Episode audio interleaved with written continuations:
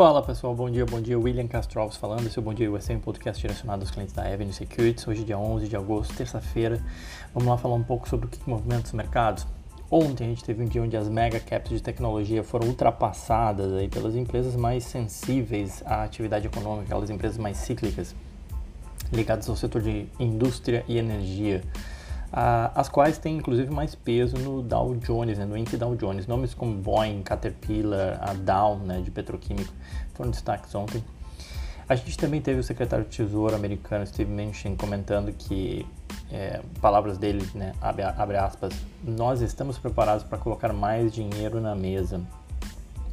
E aí nessa expectativa o mercado se sustenta e encontra espaço para novas altas. A gente viu o Dow Jones subindo ontem 1,3%, o S&P 0,3%, alcançando aí o sétimo dia consecutivo de alta, deixando o índice aí a 1% da máxima histórica, inclusive, que pode ser alcançada hoje, daqui a pouco eu comento sobre hoje. E só o Nasdaq que teve uma queda de 0,4% como eu já comentei, né, destaque para as altas aí de mais de 2% do setor industrial e de energia. O XLI, TF, setor de indústria, subiu 2,5%. E na parte de energia, o XLE 3,1% de alta e o XOP 3,7%. Altas aí de 5,3% para as ações da Caterpillar CAT, Boeing BA subindo 5,5%, a General Electric GE 4,2% de alta, FedEx, FDX subindo 8,9%. É, no setor de petróleo, a Chevron CVX subindo 3,4%, a Suncor Energy SU 4,5% de alta, Conoco Phillips COP 3,5% de alta, só para citar alguns exemplos. Na ponta o setor de tecnologia teve uma queda de 0,3% o XLK, com a Microsoft caindo 2%, a Facebook 2%, Netflix 2,3% e as ações da Meli, da Mercado Livre, né, é, caindo 5,8%. Hoje eu vou comentar sobre ela. O dólar voltou a subir, fechou no maior valor em 45 dias. O dólar encerrou a segunda-feira vendido a 5,465, com uma alta aí de 5 centavos mais ou menos, 0,97% de alta no dólar, seguindo aquilo que eu tinha comentado ontem pela manhã das moedas emergentes estarem sofrendo contra o dólar. Para hoje, a gente viu as bolsas na Ásia, Singapura estável, é, queda de 1,1% na China, mas nas demais praças aí alta de mais de 1%, um dia positivo. O Asia Down fechou com uma alta de 1,6%. Na Europa, a gente teve o índice ZIL de condições econômicas, é como se fosse um sentimento da, do consumidor e investidor a respeito da economia alemã, que subiu mais do que o mercado esperava e ajudou aí a trazer um certo humor uh, positivo para o dia de hoje. Fortes altas na Europa, com bolsa subindo dois, entre 2% e 3%. Os futuros americanos apontam uma alta de 1% para o Dow Jones, ou seja, ainda as empresas cíclicas performando bem, 0,7% para o S&P e 0,6% para o Nasdaq. Qual é a razão, do, qual é o motivo é, do otimismo, né? Além, óbvio, da, da, expectativa em relação ao pacote, a injeção de dinheiro e as palavras do Steve Mnuchin ontem, é, a Rússia surge aí com uma vacina, capa do CNBC. A gente vai comentar, falar um pouco mais sobre isso na, na nossa sala de análise. Convido todos às 9h45. E já aproveito também para uh, é, lembrar a todos, vocês devem ter recebido um e-mail com o novo horário da sala de análise do Bo Williams, né, onde ele fala um pouco sobre análise gráfica. Passa a acontecer agora a meio-dia e 15, horário de Brasília, a sala de análise com o Bo William. Vocês já devem ter recebido um e-mail uh, comentando isso. Mas voltando aqui para o dia, né? É, a Rússia com uma vacina, né? Ou seja, essa alta de hoje, depois que agências de notícias locais relataram que o presidente russo Vladimir Putin afirmou que o país deu aprovação regulatória para a primeira vacina contra a Covid do mundo. Tem um certo ceticismo, obviamente, sobre a Rússia, tem teorias de conspiração de China e Rússia estarem unidas, enfim, para tentarem desbancar os Estados Unidos na, em termos de relevância global geopolítica, e aí a vacina seria algo fundamental para isso. É, e obviamente tem muitas, é, enfim, aí não tem como provar, é muita é, especulação a respeito disso. É, tem um certo ceticismo em relação à vacina ter sido desenvolvida tão rapidamente. A notícia ainda assim gerou otimismo nos investidores sobre uma, uma vacina, uma vez que a gente não, ninguém esperava ter uma vacina tão rápida. Só se fala que a vacina poderia chegar lá por dezembro, enfim. É, e aí as ações que mais se beneficiam de, de vacina saltaram nas negociações aí pré-mercado, né? especialmente aquelas ligadas à aviação aérea, American Line 6%, a Norwegian Cruise Line subindo 6%, as ações de cassino subindo também. É, sobre a vacina, nenhum dado foi publicado pelos pesquisadores e os efeitos a longo prazo e a segurança dessa possível vacina também permanecem relativamente obscuros. Né? O Putin, inclusive, afirmou que uma das suas filhas havia sido vacinada contra o corona e palavras dele, é, ele falou que nesse sentido ela participou do experimento, dos trials, né, feito com a vacina. Bom, enfim, essa notícia deve repercutir ainda bastante hoje. De qualquer forma, está ajudando aí o mercado a alcançar novas altas. E aí destaque, obviamente, para aquelas empresas que mais sofreram é, por conta do fechamento da economia, tendem a repercutir, obviamente, positivamente se a gente tem uma vacina de uma hora para outra. Né? Casos aí das empresas aéreas, empresas de cruzeiros, empresas de cassino e inclusive alguns REITs também de, de shoppings, lojas e, e escritórios. Uh, seguindo, bom, é, começando aqui pelos nossos destaques falando sobre o resultado do Mercado Livre, a, a MELI, né, M-E-L-I. O resultado, a gente já tinha comentado os highlights, ontem saiu, é, ontem de manhã, enquanto a gente estava fazendo a sala de análise às 9h45, é, o resultado bateu com folga as expectativas dos analistas, lucro de 1 dólar e 11 centavos, o mercado esperava 10 centavos de lucro, é, ou seja, foi um lucro de 56 milhões de dólares aí que a Mercado Livre reportou. Em termos de receita também, receitas de 878 milhões, o mercado esperava 757. O crescimento da receita do Mercado Livre no trimestre foi de 61% na comparação anual, um crescimento bem forte. Apesar disso, a ação caiu 5,8 ontem, né?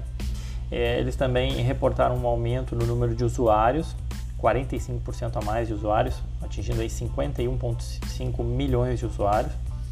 Venderam 178,5 milhões de itens, um crescimento aí de 101% na comparação anual. O volume total de vendas transacionado pelo Mercado Pago chegou, pelo site, perdão, chegou a 5 bilhões de dólares, um crescimento de 49%. O volume total processado pelo Mercado Pago cresceu 72%. E obviamente que aí a equipe executiva observou que a pandemia acelerou as tendências em relação ao comércio digital na América Latina e isso foi um fator extremamente importante para os resultados da empresa. As ações caíram 5,8%. Eu acho importante lembrar que a ação vinha de uma alta de 95% no ano, que tinha feito dela a empresa mais valiosa da América Latina, na frente da Petrivale, por exemplo. Se a gente analisasse o, o resultado desse trimestre, a gente chegaria aí a 4,44 dólares de lucro por ação. Né? Ou seja, considerando que ela mantivesse isso, faria ela negociar 253 vezes lucro, né? É um número bem, bem absurdo. Ou ainda 16 vezes a sua receita, se a gente analisasse a receita. Então, mesmo que ela dobre o lucro e receitas nos próximos 12 meses, ela estaria ainda negociando a mais 100 vezes lucro e mais de 8 ou quase 10 vezes receitas. É, o Mercado Livre é um dos maiores provedores de serviços da, de e-commerce da América Latina, isso é um fato, né, operando em 18 países. É, os maiores mercados da empresa é Brasil, Argentina e México, né? e, mas ela também está presente em Colômbia, Costa Rica, Equador e, diversos outros países. O uso do e-commerce na região, na América Latina, ele é muito baixo comparado aos Estados Unidos. E é nisso que o mercado se baseia para inflar a expectativa acerca da empresa. Né? A ideia é que ela seria a Amazon da América Latina. A minha ressalva em relação a isso é que eu lembro que a comparação com a Amazon é ingrata. Né? A Amazon, o segmento que mais dá lucro para a Amazon é o serviço de cloud é, que não é o caso da, da Mercado Livre, né?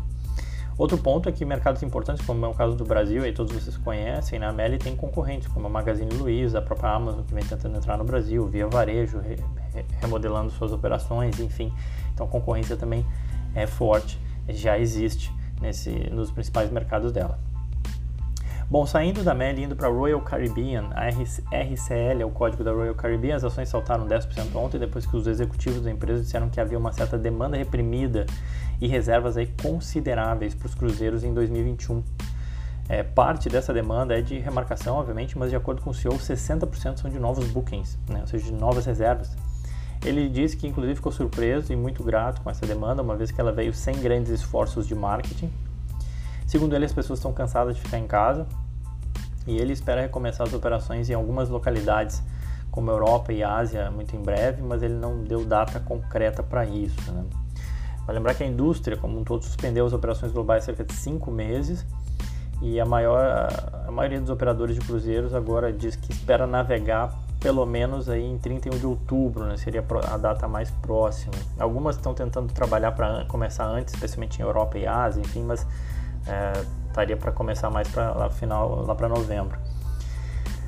Ela, a Royal Caribbean e a Norwegian Cruise Line, a NCLH, fizeram uma parceria para juntas obterem a aprovação da FDA, né, que é como se fosse a Anvisa americana, né, o órgão que regula questões sanitárias e saúde aqui nos Estados Unidos, para poderem voltar a navegar. Uh, um outro ponto que o senhor ressaltou foi a liquidez da empresa, obviamente, né, é uma tentativa de afastar qualquer sombra ou receio de que a empresa não tenha fôlego financeiro para continuar existindo com os transatlânticos dela parados. Eles encerraram o trimestre com 4,1 bilhões de dólares aí de liquidez e acesso a crédito, né, não necessariamente caixa deles. Ainda assim, a empresa reportou um prejuízo, né, vai lembrar de 1,6 bilhão de dólares agora no segundo trimestre e uma queima de caixa de 250 dólares por mês, 250 milhões de dólares por mês, perdão. É o que eles queimam de caixa. Então, cada mês parado, 250 milhões é, de dólares sendo queimados. Se ficasse mais quatro meses, seria mais um bilhão de dólares queimados. As ações da, da Royal uh, Caribbean, assim como de outras empresas de cruzeiro, elas seguem se recuperando. Chegaram a bater 135 dólares lá em janeiro né, por ação. Hoje negociam a 57 depois da alta de ontem, uma queda ainda de 57% no ano. As ações da Norwegian Cruise Line, a NCLH, acumulam queda aí de mais de 70%. A meu ver, o trigger para essas ações é de fato uma vacina. Acho que se, se a gente tiver uma vacina, isso com certeza, conforme é o caso hoje já, inclusive, essas ações tendem a repercutir fortemente, independentemente se vai ou não ter vacina, se, se houve mudança no padrão de consumo das, das pessoas. Mas o fato é que, a, mer, a meu ver, para o mercado, essas empresas reagiriam muito fortemente a uma, ao anúncio de uma vacina. Saindo dela, indo para alguns highlights, a Footlocker FL, empresa varejista focada em calçados, as, as ações subiram 7,8 ontem. É, a empresa disse que as suas vendas nas mesmas lojas saltaram 18% no segundo trimestre teve um número bastante forte. Estimativa de lucros é, ajustados foi maior do que os analistas esperavam. É, e a Footlocker deve divulgar seus ganhos trimestrais completos no dia 21 de agosto, mas a prévia de resultados realmente animou e surpreendeu o mercado. Uh, Simon Property Group, SPG, o código dela. Ontem a gente comentou na sala de análise né, a notícia de que a Amazon poderia usar os espaços da JCPenney e da, e da Sears é, em shoppings para criar um hub aí de depósitos e, e pick-up de ordens, né? ou seja, a Amazon usar os espaços dessas lojas que quebraram praticamente, enfim, estão sendo fechadas, né? Ambas varejistas aí estão fechando 250 lojas nos Estados Unidos. E não sei quantos de vocês tiveram a oportunidade de conhecer, mas as lojas delas são bem grandes, tanto da DC quanto da Sears. É, para comparar, enfim, é difícil, mas enfim, pensa nas maiores lojas assim que você tem dentro de um shopping de uma Renner ou da CIA, por exemplo, ainda que o modelo de shopping aqui seja diferente, mas enfim, são lojas bem, bem grandes. Então, seja muito espaço para fazer depósito e pickup para a Amazon. E por outro lado, para Simon Properties, eu acho muito bom porque mostra a resiliência do espaço imobiliário, né? Muito embora as empresas de shopping estão sofrendo, o, o espaço imobiliário ele está lá e ele pode ser usado de uma outra forma e, e aí a, a Simon Properties negociando com a Amazon para usar como depósitos né, esses espaços que ela tem nos seus shoppings. Uh, a última para acabar, Canop Growth, CGC, o código dela, as ações da empresa de cannabis, né? Canop uh, subiram mais de 7% ontem, depois que a empresa reportou uma perda menor do que o mercado estava esperando no primeiro trimestre fiscal dela. A empresa registrou um prejuízo aí de 92 milhões de dólares canadenses, algo em torno de 70 milhões de dólares americanos. Os analistas esperavam 100 milhões de dólares canadenses de prejuízo. Receita superou as estimativas, uh, chegando a 110 milhões, o mercado esperava 98. E segundo o CEO, eles comentaram que crescemos a nossa receita ano a ano, estamos vendo uma melhora na participação de mercado, uh, notavelmente alcançada, alcançando a primeira participação no mercado de bebidas com infusão de cannabis aí no mercado canadense, isso tem ajudado, ajudou o resultado. As ações acumulam uma queda de 45% em 12 meses, com a empresa avaliada em 6,6 bilhões de dólares, sendo a maior empresa do setor de cannabis atualmente. Tá bom? Pessoal, lembro a todos também que hoje a gente tem uma live para falar sobre o setor de games. Hoje às 19 horas, todos convidados. Tem o link está disponível é, através da nossa da área logada do site, né, na, na, aba de análise, ou vocês também recebem sempre por e-mail esse link para participar, qual a gente vai falar um pouco sobre o mercado videogames, tá bom? Desejo a todos aí um ótimo dia. Quem quiser, sempre lembra, pode me seguir no Twitter e Instagram, arroba Era isso, aquele abraço.